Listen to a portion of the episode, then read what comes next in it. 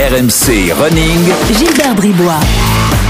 Bonjour à tous, RMC Running est là, le podcast 100% course à pied d'RMC. Euh, on se retrouve ensemble bien sûr pour euh, euh, s'évader avec des histoires passionnantes, euh, s'inspirer des meilleurs. C'est ça RMC Running, vous le savez toutes les semaines sur les applis RMC et sur toutes les plateformes. On est parti pour une demi-heure comme d'habitude. Et là, on va parler marathon, mais alors marathon euh, de haut niveau et on va vous faire voyager. RMC Running. Et oui, parce que pour ce 17e numéro euh, d'RMC Running, je suis avec Sébastien Legoc. Euh, Sébastien, bonjour. Bonjour Gilbert. Tu es un marathonien confirmé euh, et tu as la particularité d'avoir fait euh, en une année euh, la fameuse tournée des six marathons majeurs. Euh, alors je les rappelle, ces six, hein, euh, si vous les connaissez pas tous. Alors il y a ceux en Europe, euh, Berlin, euh, Londres, euh, il y a les Américains, euh, Chicago, Boston, euh, New York et euh, le japonais, euh, Tokyo. Voilà. C'est pas, c'est pas le, le bon ordre, euh, comment dirais-je, euh, temporel, mais enfin les. Mais c'est ça, c'est bien ça. les six marathons. hein. Euh, Sébastien, première question rituelle d'RMC Running. Pourquoi tu cours? Pourquoi je cours? Euh, ben, Je cours pour, euh, pour être dehors, pour me, pour me dépenser, pour profiter, profiter de la ville, profiter de Paris. J'adore courir en ville, euh, courir au pied de la Tour Eiffel. Et puis pour me, pour me dépasser, pour me fixer, fixer des objectifs, euh, les préparer, les atteindre, en tout cas essayer. Voilà. Alors, avant de parler de cette, de cette année euh, de, de six marathons majeurs, là, quel a été ton parcours de, de runner?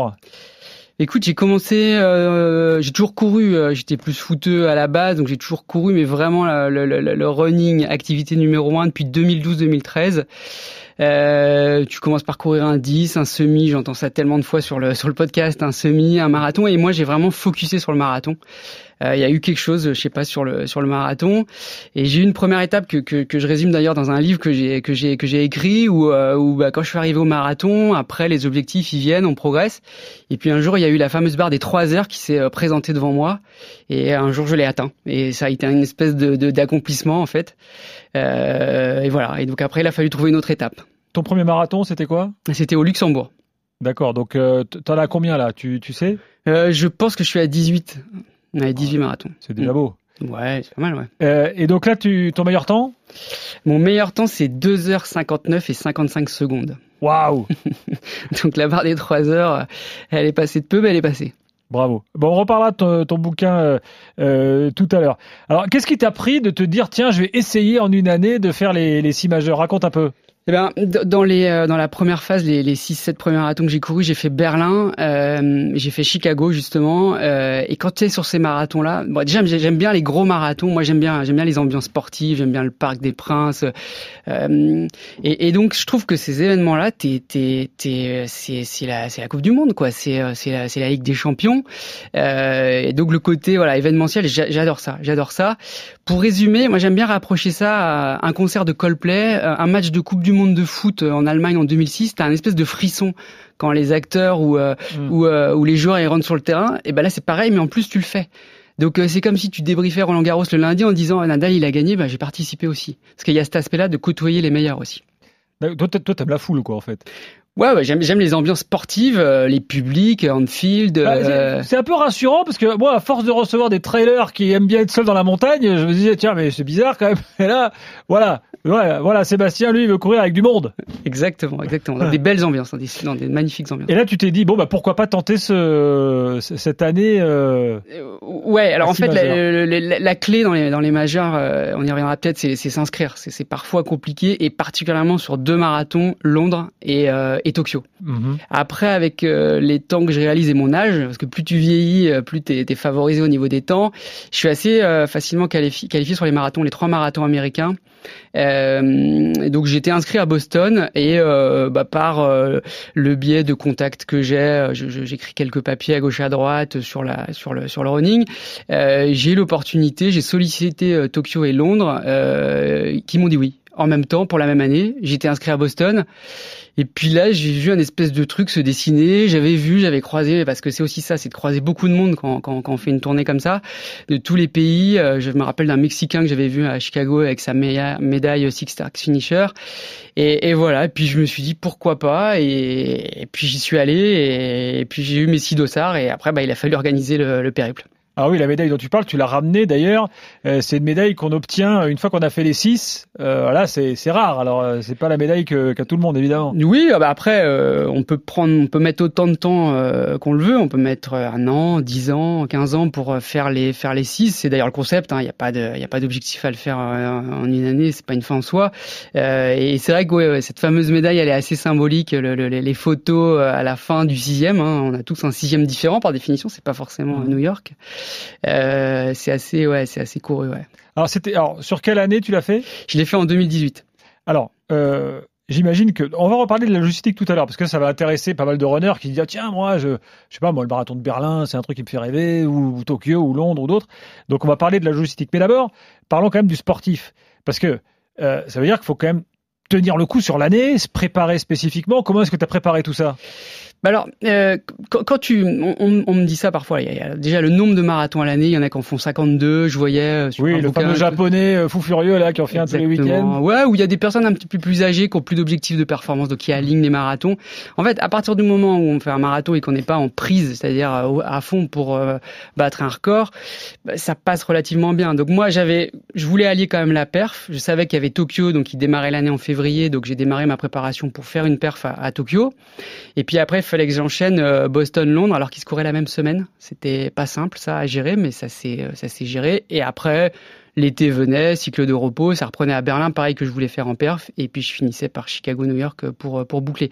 Mais les quatre marathons que je faisais pas en perf, je gérais 3,30, 3,45. Je savais que j'allais pas taper dans mes réserves et que normalement, parce que j'ai eu des péripéties, euh, ça devait passer. Alors, euh, donc tu t'es, fixé un plan d'entraînement euh, vraiment sur l'année ou tu t'es dit bon, je verrai au fur et à mesure, ou alors je sais que là, bon bah, je vais en faire un peu moins parce qu'il y a les deux, les deux plus ramassés. Je, bah, voilà, raconte un peu comment tu as organisé ça. Euh, gros, gros, plan d'entraînement de novembre, euh, c'est-à-dire un an avant le finish euh, en 2017, de novembre à février pour préparer Tokyo en perf.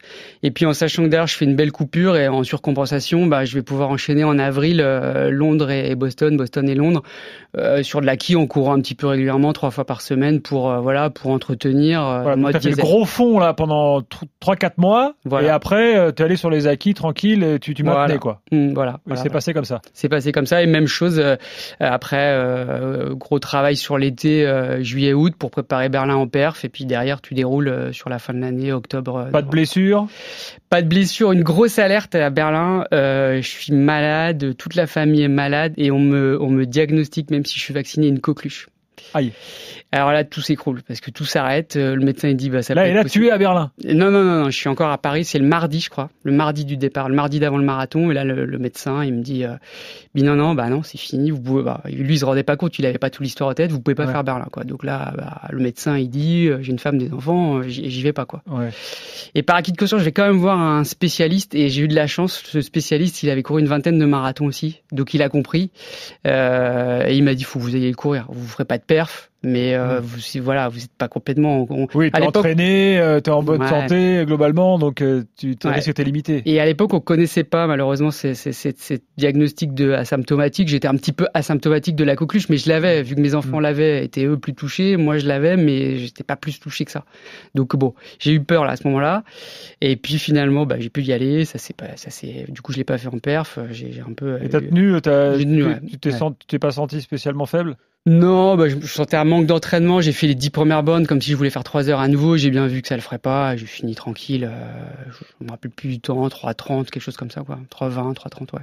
Bon, et oui, donc pas de pépins physiques. Pas de pépins euh, physiques, non. Pas eu une grosse élongation, une déchirure, un truc, euh, des problèmes de genoux. Sur l'année, non, rien. Ouais, rien. Non, non, rien. c'est c'est vrai que c'est un peu dommage. Euh, oui, oui, bah, le coup de chaud, ça a été là. Ça a été là. Le, le, Du coup, tu faisais gaffe à tout, alimentation, euh, boisson ou pas trop? Pas plus que ça. Je fais gaffe quand je prépare un marathon en perf parce que euh, moi, quand je veux faire 3 heures, faut que je fasse 5 entraînements par semaine. Donc, tu génères, j'ai un boulot à côté, tu génères de la fatigue. Donc, c'est plus pour bien récupérer dans cette phase-là.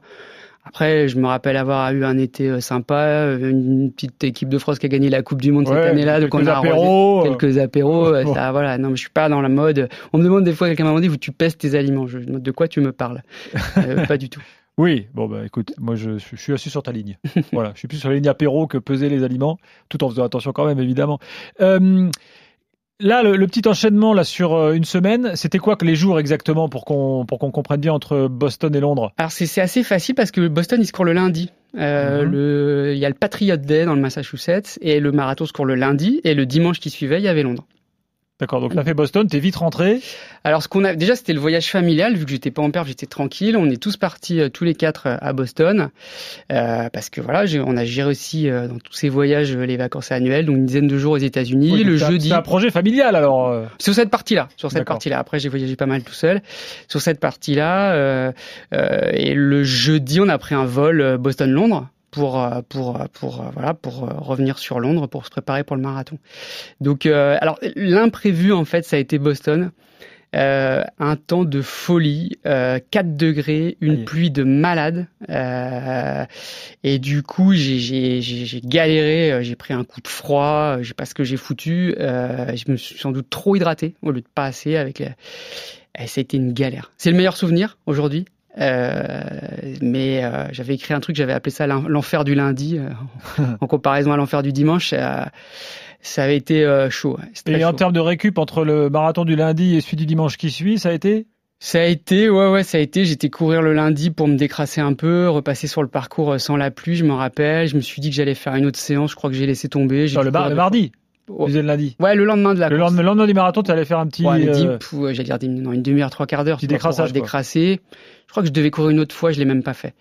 Et par contre, après, alors c'est marrant parce que tu as les alertes en fait. Attention, il va faire froid. Euh, mais bon, courir quoi qu'il arrive, c'est ça un marathonien. Ça, c'était les messages de Boston. Et le jeudi, on commence à recevoir les messages de Londres. Attention, canicule.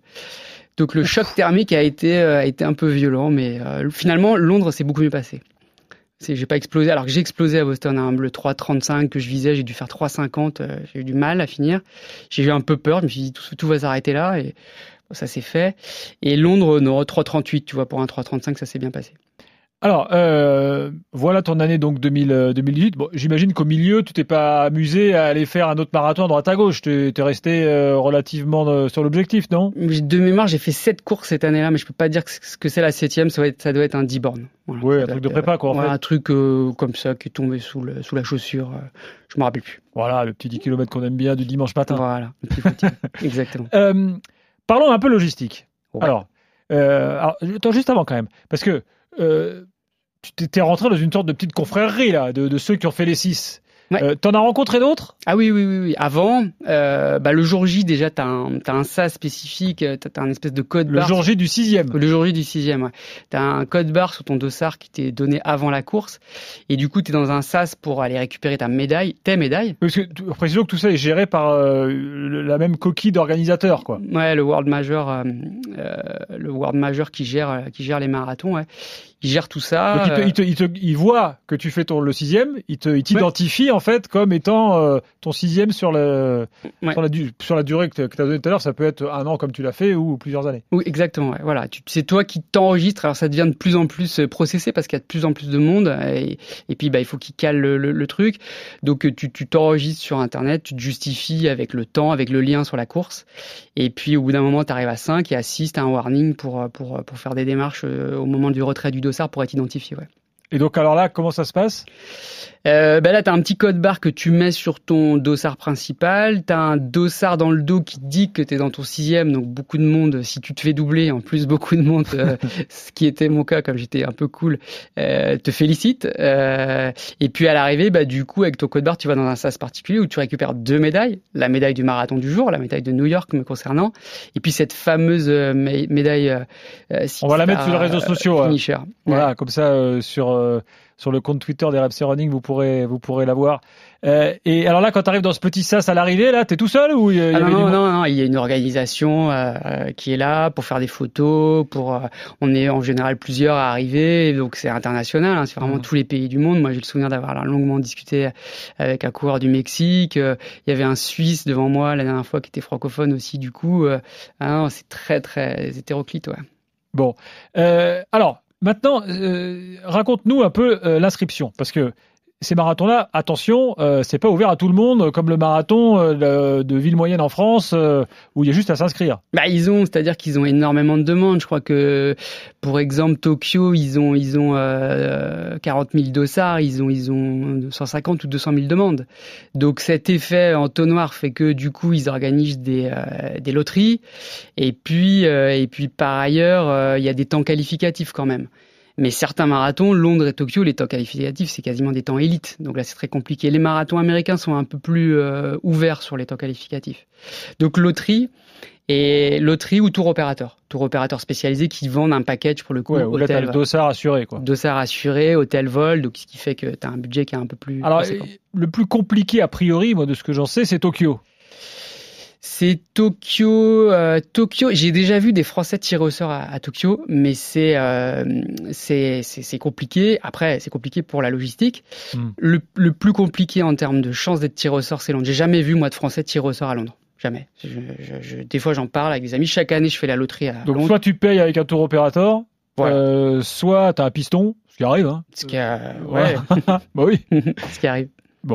Euh, donc ça, c'est vrai que déjà, c'est pour les gens qui nous écoutent là, tu te dis mince, euh, pas évident. Pas Euh, évident. pas Alors, il y a un dernier moyen, c'est le, hum, les collectes de fonds, en fait. Mais les, les tickets sont importants. Tokyo, euh, Tokyo, pardon, Londres, c'est le plus gros événement caritatif du monde. Euh, Il y a des, euh, des maillots caritatifs partout. Il y a des gens déguisés. Ils font des Guinness euh, Book, des records. Moi, j'ai couru toute la course de Tokyo pendant 4 heures ou 3 heures et demie avec un sapin de Noël à côté de moi. Oui, oui. qui relevait un défi pour récolter des fonds. Alors, on n'a pas besoin de se déguiser en sapin de Noël, mais voilà. Ouais. C'est l'autre moyen, mais les tickets d'entrée sont assez élevés. Bon, donc ça veut dire quand même que si vous avez, je sais pas, le, le fantasme absolu d'aller faire le marathon de Tokyo, c'est euh, une démarche à entamer. euh, allez, j'allais presque dire plusieurs euh, sur plusieurs années en fait, parce qu'on n'a pas la garantie de pouvoir se dire tiens, je sais pas, il y a Tokyo dans trois mois, j'y vais. C'est non, ça, Non. passe- ça marche pas comme ça. Ça, c'est pas possible. En général, maintenant, euh, même euh, Londres, qui a laissé un peu de temps, maintenant, c'est un an avant. Le soir de la course, ils font l'ouverture, euh, quasiment le soir ou le, le mardi d'après la course, ils font l'ouverture de la, de la loterie. Ça coûte rien, les, les loteries sont gratuites, sauf à New York, où elle doit coûter 11 dollars, la, la, la loterie.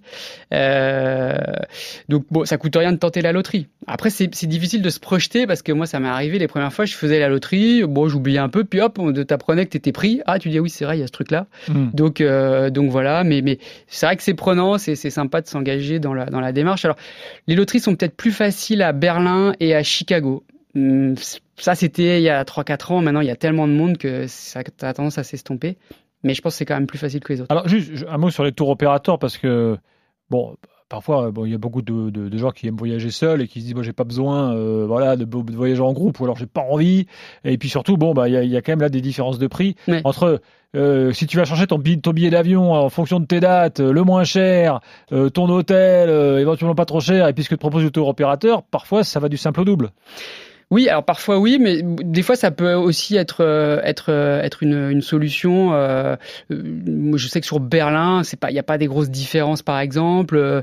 Après ça dépend aussi si on est habitué à voyager. C'est vrai que c'est un confort aussi, voire même euh, rejoindre les sas de départ, etc. Ça peut sur certaines courses c'est un peu compliqué. Hein, donc euh, là, ils gèrent tout, les bus, les accès. Donc euh, et puis tu as un côté collectif, groupe qui est aussi euh, Voilà. qui est aussi fait selon son envie. quoi. Ouais, ceux, ouais. Qui aiment, ceux qui aiment aller en groupe, euh, il y a Effectivement, ça. et- effectivement. Ouais, ouais, ça reste une bonne alternative. Bon, donc je retiens ça. Attention, euh, la logistique, euh, c'est pas simple. Anticipation. ouais. Anticipation à mort, à Euh, et quel que soit le, le majeur. C'est- tu dis pas beaucoup de Français tirés au sort. euh, C'est-à-dire que sur les marathons américains, par exemple, tu as, vraiment vu que c'était massivement les Américains? C'est moins international, par exemple, que ce que tu peux voir à Berlin. Parce que Berlin, c'est très international. C'est très international. Tous les marathons sont très internationaux. Ce que je veux dire, c'est que euh, Londres, ils avaient déjà très tôt anticipé le Brexit. Ils privilégient les inscriptions euh, anglaises, c'est-à-dire que si tu as une adresse anglaise avec un temps qualificatif, c'est assez facile en fait, à Londres. Donc c'est pour ça que je disais sur Londres, j'ai jamais vu de Français tirer au sort. À New York, j'en ai vu. À Chicago, j'en ai vu. À Boston. Alors Boston, c'est historique. Il y a des temps qualificatifs aussi. euh, Mm.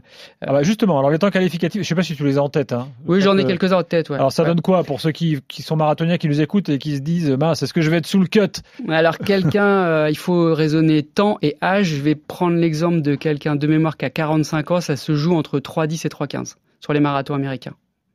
3,10, 3,15 sur un marathon, 45 ans, 46, 47. 3-10, 3-15, t'es à peu près sûr de- d'en être. Ouais, t'as un cut après. euh, Mais, Boston. mais si t'es au-delà, si, si tu cours le marathon en 4h30 par exemple, bon, tu peux quand même le tirer au sort, Loterie. évidemment. Loterie, Voilà. ouais. tout à fait possible ouais, sur la loterie. euh, ouais, ouais, Mais si tu es en dessous des 3 heures, par exemple, là, tu passes aussi par la loterie? Ou si passes- t'es en dessous des 3 heures, alors si t'as 20 ans, je pense que Ouais. ça va être compliqué, tu vas être sur des temps, il va falloir faire 2,45, mais si Mm. t'es en dessous des 3 heures, que t'as 35-40 ans, euh, tu vas facilement être, euh, être qualifié sur les marathons américains notamment. D'accord. Euh, donc Londres et Tokyo, là, c'est différent. Londres et Tokyo, ce que je te disais sur les temps hors anglais, pour le coup à Londres, c'est des temps limite élite, euh, je les ai plus en tête, mais je dirais de 40 ou des choses comme ça. Pour, Ah ouais, donc être, compliqué quand même. Ouais, et, même Tokyo, je quand j'y étais allé, j'ai vu qu'il y avait un Français qui devait être en 2, 2,25, 2,30. Donc là, c'est un autre monde, c'est une, autre- Ouais. une autre même. Et Berlin?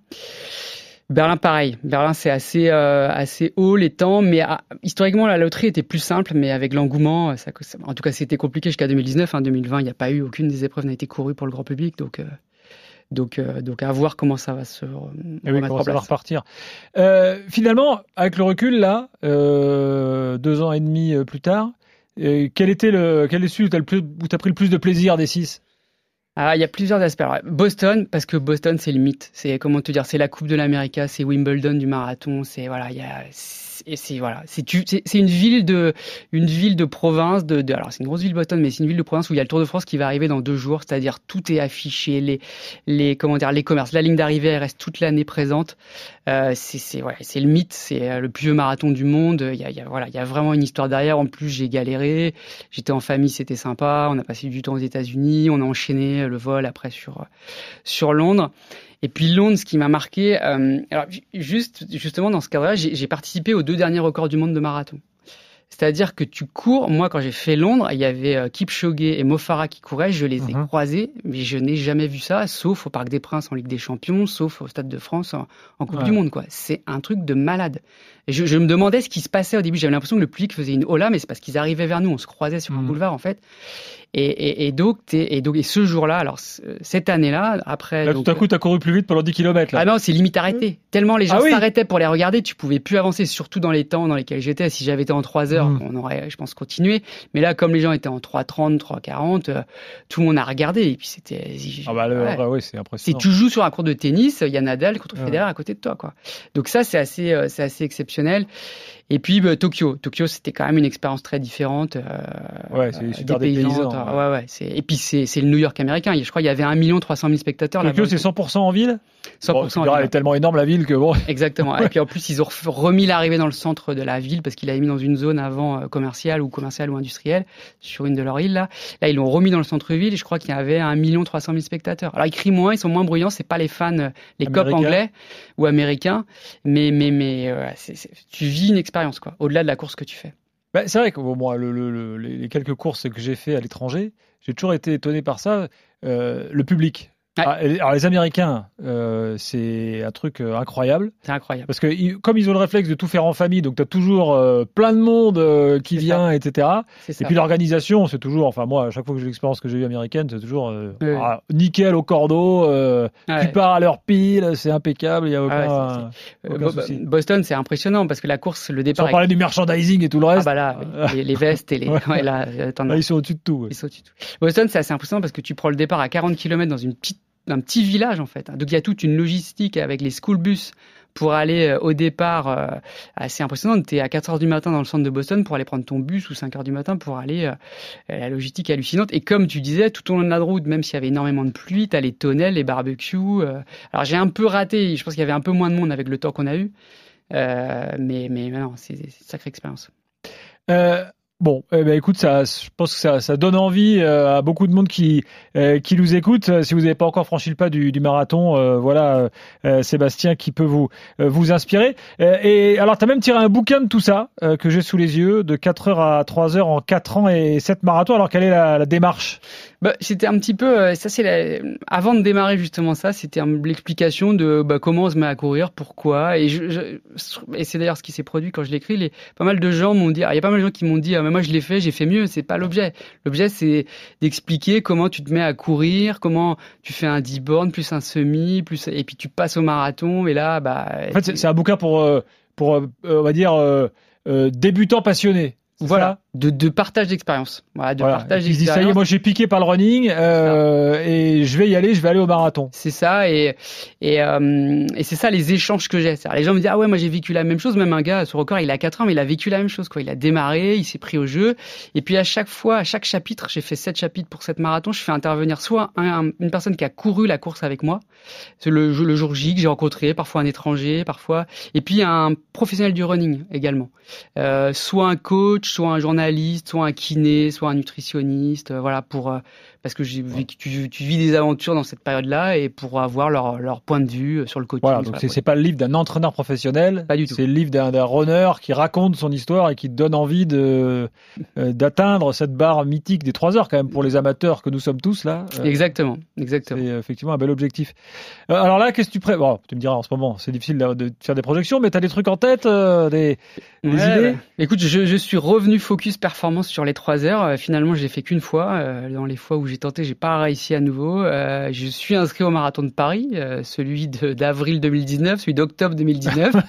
Donc bon, voilà, j'attends. Hmm. Euh, je fais, je fais local. Je, je vais courir dans le jardin cette fois-là, mais bah, j'attends qu'il ait lieu. Alors, c'est pas facile de se motiver, mais bon, on fait comme on peut. hein. Il n'y a, y a pas un marathon là quelque part dans le monde, tu te dis celui-là, un Mm. jour je le ferai pour l'instant? Mm, Non, tu vois, ils sont dans ceux que j'ai déjà fait. J'aimerais refaire Boston pour Ah, le mythe. tu t'es prêt à les refaire plutôt qu'à aller en découvrir de nouveaux? Ouais, parce que c'est tellement, euh, c'est tellement mythique. Il y a, il y a- c'est comme un genre de tennis, quoi. Si on le propose de refaire Wimbledon, il va re- vouloir refaire Wimbledon. Donc, euh, moi, c'est le, le comparatif que je fais. Après, il y en a plein, hein. il y en a, il y en a plein que j'aimerais Ah bah ça, il découvrir. hein. mais il y en a tellement, mais, mais ouais, je suis assez focus sur cela. Sébastien, merci d'être venu dans, dans RMC Running, dans notre podcast. Euh, Merci à toi. Et j'espère que, voilà, que tu as donné euh, envie à hum, quelques-uns de nos, de nos auditeurs. Euh, et- et ben, on vous souhaite à tous hein, et, euh, bon, bon courage. Euh, vous impatientez pas si vous n'êtes pas tiré au sort. Retentez votre chance. Euh, voilà, et puis, euh, bon, c'est jamais. Hein, la, chance, jamais. la chance tourne. Merci Sébastien, à très bientôt. Merci à toi, à bientôt. RMC Running.